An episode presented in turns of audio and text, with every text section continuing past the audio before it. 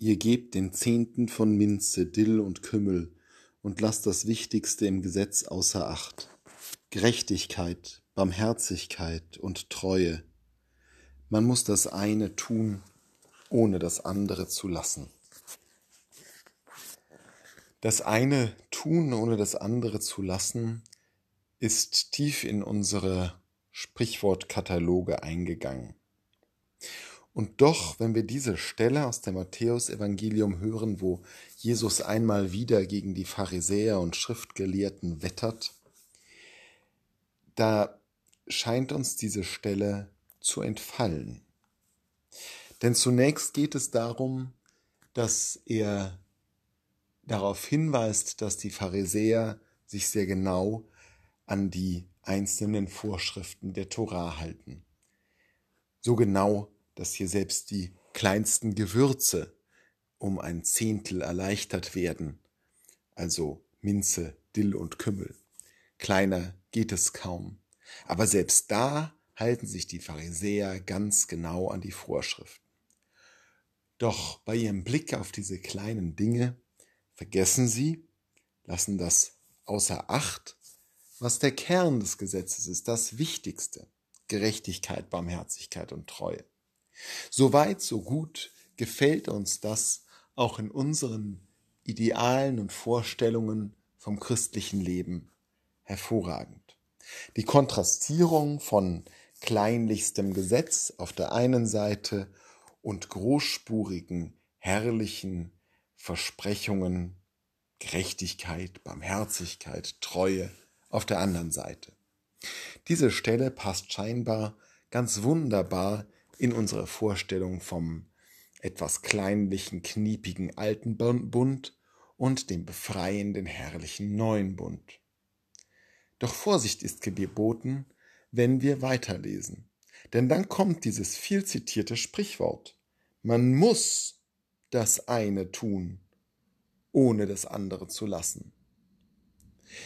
Es geht hier also nicht um eine Option aus Jesu Sicht, dass man das mit dem Minze und Kümmel gerne tun kann, aber eigentlich geht es darum nicht, sondern man muss das eine tun, ohne das andere zu lassen.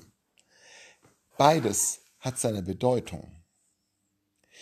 Nun haben wir im Christentum eine Vorstellung entwickelt mit sehr gutem Grund, mit Rückgriff auf das Evangelium, auf die Lehren der Apostel, dass viele der sehr kleinen Gebote des alten Bundes im christlichen Kontext nicht mehr gelten.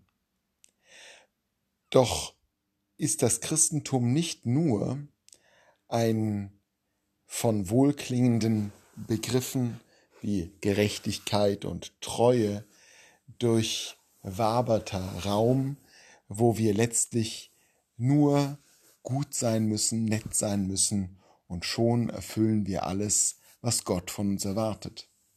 Nein, auch im Christentum gibt es die Gebote, auch im Christentum haben wir die Stelle in dem Bergpredigt, wo es heißt, kein Jota soll an dem Gesetz geändert werden. Auch im Christentum haben wir bestimmte klare Regeln, wie wir uns selbst, die anderen und Gott zu behandeln haben. Wir müssen damit leben.